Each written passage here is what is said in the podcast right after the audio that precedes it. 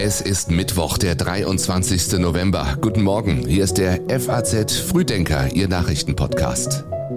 Und das sind unsere Themen heute. Die Generaldebatte im Bundestag könnte emotional werden. Der Vermittlungsausschuss berät den Kompromiss zum Bürgergeld und Auftaktspiel der Deutschen heute bei der Fußball-WM in Katar. Gleich mehr dazu. Erst noch fix die Schlagzeilen der Nacht. Die Partei des abgewählten brasilianischen Präsidenten Bolsonaro hat Beschwerde gegen das Wahlergebnis eingelegt. Sie fordert die Annullierung der an 280.000 Wahlmaschinen abgegebenen Stimmen. Der Computer- und Druckerhersteller HP plant angesichts einer sinkenden PC-Nachfrage Stellenstreichungen. In den kommenden drei Jahren will der Konzern 4.000 bis 6.000 Jobs abbauen. Und die Eigentümer von Manchester United bereiten sich auf einen möglichen Verkauf des englischen Traditionsvereins vor. Das geht aus einer am Abend veröffentlichten Mitteilung des Premier League Clubs hervor. Den FAZ Frühdenker Newsletter zum Lesen hat Tatjana Heid geschrieben. Diesen Frühdenker zum Hören gibt's von mir. Ich bin Jan Malte Andresen. Danke, dass Sie diesen Tag mit uns beginnen.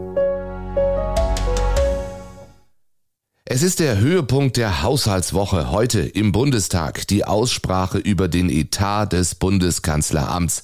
Da wird es sicher hoch hergehen und emotional werden, ganz ähnlich wie bei der Generaldebatte im Bundestag vor zwei Monaten. Verehrter Kollege Merz, ich habe Ihnen eben sehr genau zugehört. Sie mühen und streiten sich über Wochen und Monate. Ja, ja, Herr Merz, hören Sie genau zu. Wie hilflos, Herr Habeck, Sie in diesen Fragen sind das konnte man gestern Abend im deutschen Fernsehen beobachten. Unterschätzen Sie unser Land nicht. Unterschätzen Sie nicht die Bürgerinnen und Bürger dieses Landes. Auch heute dürfte es vor allem um die Entlastungspolitik der Ampel in Zeiten der Krise gehen. Zum Beispiel die Gaspreisbremse. Die soll nun schon rückwirkend ab Januar gelten für Privathaushalte und für kleine bis mittlere Unternehmen.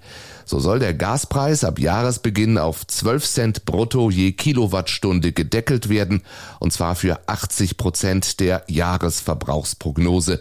Diese 12 Cent entsprechen dem Doppelten des Vorkrisenniveaus, liegen aber 4 Cent unter dem durchschnittlichen Preis im November. Und auch die Strompreisbremse greift rückwirkend ab Januar. Haushalte und kleinere Unternehmen sollen 80 Prozent ihres bisherigen Stromverbrauchs für einen Bruttopreis von 40 Cent je Kilowattstunde bekommen. Dann das Bürgergeld. Heute kommt der Vermittlungsausschuss zusammen, um über die Hartz-IV-Nachfolge zu beraten. Seit gestern ist klar, es gibt einen Kompromiss zwischen Regierung und Opposition. CDU-Chef Friedrich Merz. Dieses Gesetz wird weiter den Namen Bürgergeldgesetz tragen, aber es wird nicht mehr dem Inhalt nach das Bürgergeld sein, das äh, die Koalition ursprünglich geplant hat. Wir haben jetzt auf diese Vertrauenszeit äh, verzichtet, um einen gemeinsamen Kompromiss, tragfähige Lösung und auch Mehrheiten im Vermittlungsausschuss zu finden. So Grünen Fraktionschefin Britta Hasselmann. Konkret bedeutet das also die sogenannte Vertrauenszeit von sechs Monaten, in der das Verhängen von Sanktionen nur unter Bedingungen hätte möglich sein sollen, fällt weg. Das von der Ampel geplante und von der Union heftig kritisierte Schonvermögen von 60.000 Euro wird auf 40.000 für die erste Person einer Bedarfsgemeinschaft und auf 15.000 für jede weitere Person gesenkt. Wir reduzieren die Beträge etwas, aber es wird weiterhin eine Karenzzeit geben, weil uns das gerade für Selbstständige, für Arbeitnehmerinnen und Arbeitnehmer, die unverschuldet ins SGB II kommen, die vielleicht ihr kleines Erspartes fürs Alter haben, nach wie vor wichtig ist, dass das nicht in den ersten zwölf Monaten bei uns, sagt man, aufgefespert wird in Baden-Württemberg. Sagt Katja Mast, parlamentarische Geschäftsführerin der SPD. Koalition und Opposition gehen nun davon aus, dass der Vermittlungsausschuss heute zur finalen Einigung kommt. Nach Willen von Arbeitsminister Heil sollen Bundestag und Bundesrat den Kompromiss dann übermorgen bereits absegnen.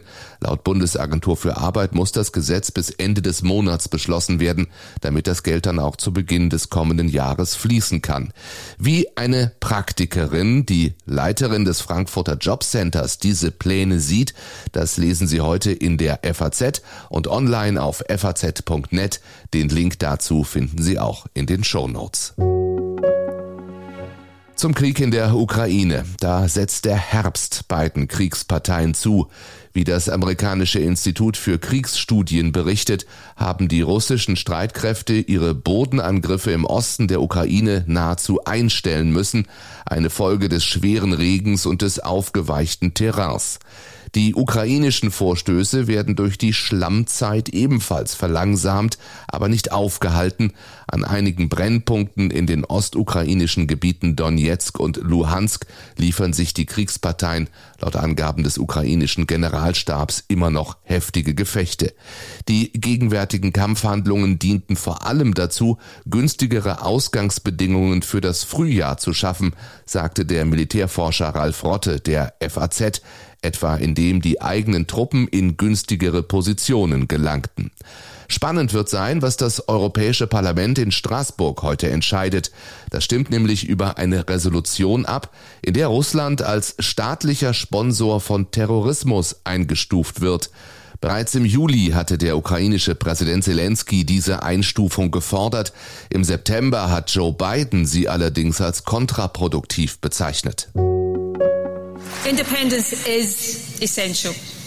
It is essential to escape Westminster control and mismanagement. Unabhängigkeit ist unerlässlich, das sagt die schottische Regierungschefin Nicola Sturgeon und möchte bekanntlich ein zweites Referendum abhalten.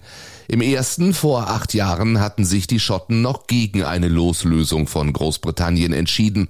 Doch nach Ansicht der Regierung hat der Brexit, den die Mehrheit der Schotten abgelehnt hat, die Ausgangslage wieder verändert.